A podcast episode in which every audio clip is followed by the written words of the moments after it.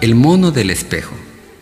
Un mono muy enojado se miraba en un espejo y lo que lo tenía irritado era su propio reflejo.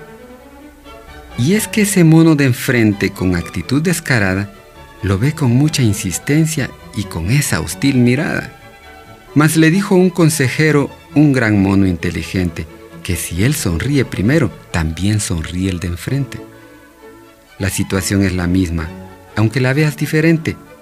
Nosotros somos el mono y el espejo es la gente.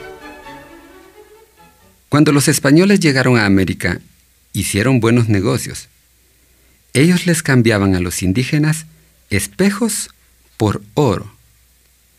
Al ver este hecho desde nuestra perspectiva, consideramos que aquellos indígenas fueron timados, pero no, recuerde que ellos cambiaban algo que tenían en abundancia por algo que les era útil, escaso y novedoso. Nunca antes ellos habían tenido la oportunidad de ver sus propios rostros con tanta claridad. Podían ver cómo eran los otros, pero no verse a sí mismos. Ahora nos sucede algo parecido. Podemos ver cómo son las otras personas, pero no cómo somos nosotros en el interior. ¿Le gustaría ver en un espejo cómo es su ser interior? ¿Se atreve? Conste. Si no le gusta, cómo luce, no le eche la culpa a la calidad del espejo, y mucho menos trate de romperlo. Mejor arréglese un poco. Toda acción tiene una reacción. Todo lo que se hace tiene una consecuencia. Y las personas somos muy sensibles a este principio. Si alguien nos sonríe, sonreímos. Si alguien con tono grosero nos grita, tendemos a contestar en la misma forma. Lo más lamentable del caso es que nadie o muy pocos accionan en forma consciente para provocar reacciones de las otras personas, sino simplemente actúan.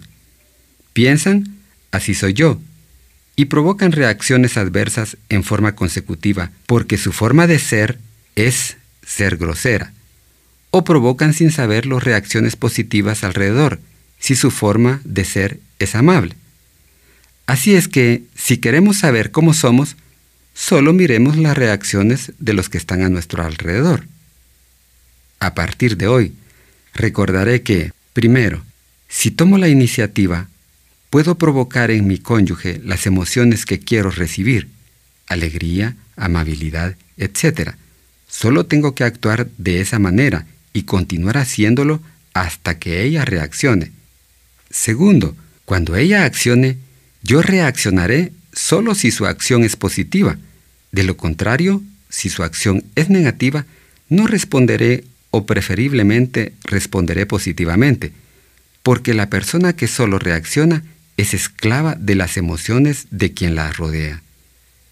Tercero, si las personas a mi alrededor son desagradables, ¿no será que solo son el reflejo mío?